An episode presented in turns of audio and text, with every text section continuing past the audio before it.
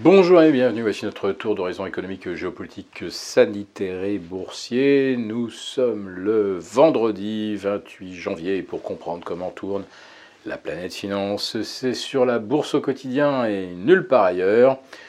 Et l'épisode du jour, euh, bah, ça sera, euh, il n'y a plus qu'à parier sur un petit miracle.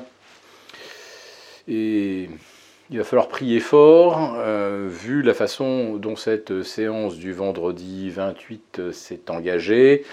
À l'heure du déjeuner, on était déjà à moins 1,80 sur le CAC 40. On se rapproche du seuil de rupture des 6008. Sur l'Eurostox, on est déjà repassé sous les 4100. Il y a un premier palier de soutien vers 4080 et euh, bah derrière, euh, derrière, on va dire 1% euh, plus bas, c'est le saut dans l'inconnu. Et la semaine, pour l'instant, eh bien, elle est maintenant perdante de plus de 2% sur le CAC, sur l'Eurostox. Autrement dit, on n'aura eu que des semaines de baisse depuis le 1er janvier. Et ça, 4 semaines de baisse consécutives eh ben, c'est pas arrivé en fait depuis euh, février 2020. Alors bien sûr, les écarts n'ont rien à voir puisque le CAC 40 il est même pas euh, même pas 5% dessous de ses records absolus. Euh, pour le Nasdaq, là c'est un petit peu plus sévère puisqu'on est à moins 16% des records. En revanche, pour le Dow Jones, on est autour de moins 6, donc là encore il n'y a rien de bien méchant. Rappelons-nous qu'en février 2020, en l'espace de 4 euh, semaines, on avait perdu 40%. Voilà, donc pour l'instant, la situation n'a rien de comparable, absolument rien. Néanmoins, euh, les signaux baissiers, on ne pourra pas euh, les ignorer.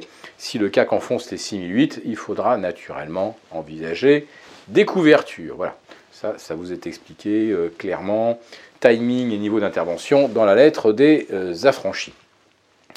Alors, les chiffres macro, euh, est-ce qu'ils pourraient éventuellement venir euh, nous, nous, nous, nous sauver la mise ben, On a vu hier que la croissance de 6,9% du PIB américain au quatrième trimestre, ça n'a rien changé, au contraire, ça n'a fait que renforcer les anticipations de hausse de taux.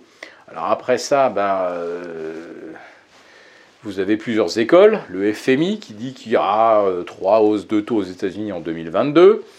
Euh, vous avez Wall Street, la prévision médiane maintenant c'est 4. Puis vous avez ceux comme nous qui pensons qu'en fait la Fed va relever ses taux à chacune de ses réunions d'ici la fin de l'année. Autrement dit, ça sera 5 hausses de taux. Autrement dit, ça sera des taux entre 1,25 et 1,50 à fin 2022. Et on repart sur 4 hausses de taux supplémentaires au minimum en 2023, ce qui nous met euh, à 2,50. Et à 2,50, évidemment, ça n'a rien à voir avec de l'argent gratuit comme on en a depuis maintenant euh, deux ans. Voilà.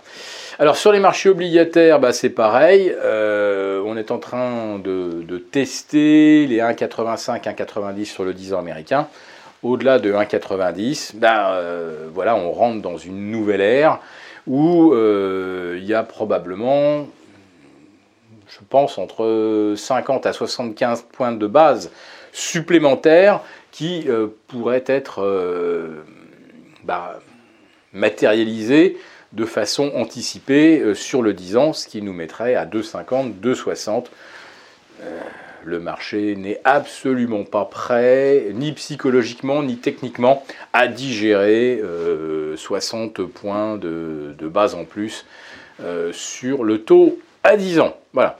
Euh, je ne serais pas complet si je n'évoquais pas le dollar qui vient de franchir le cap décisif des 1,80 contre euro. Voilà, ça c'est fait. On a maintenant enfin, on a une vraie visibilité euh, sur l'euro à la baisse de 1,1180. Euh, on a probablement autour de 4% de potentiel euh, jusque vers 1,0750. Voilà, donc pour ceux qui sont sur le Forex, là maintenant on a clairement un signal haussier sur le dollar, baissier euro. Et après une espèce de bull trap, c'est-à-dire vous, vous souvenez de ce dollar qui d'un seul coup refluait de 1,1340 vers 1,1440. Ça semblait casser le trend haussier du dollar et puis on a réintégré ce trend avec bah, probablement pas mal de cambistes qui se sont fait casser les genoux sur ce, mouvement de porte de saloon, euh, dont on se demande quand même aujourd'hui comment on a pu assister à ce genre de scénario.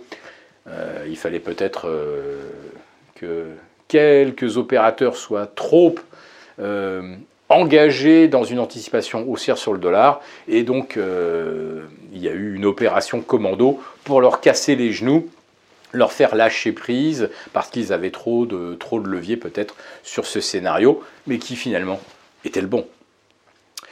On vous souhaite euh, un très bon week-end. Si cette euh, vidéo vous a plu, n'hésitez pas à mettre un, pouce et vous retrouvez pour les abonnés des affranchis le live de Gilles le lundi dans lequel il y aura pas mal, à mon avis, de conseils et de seuils d'intervention.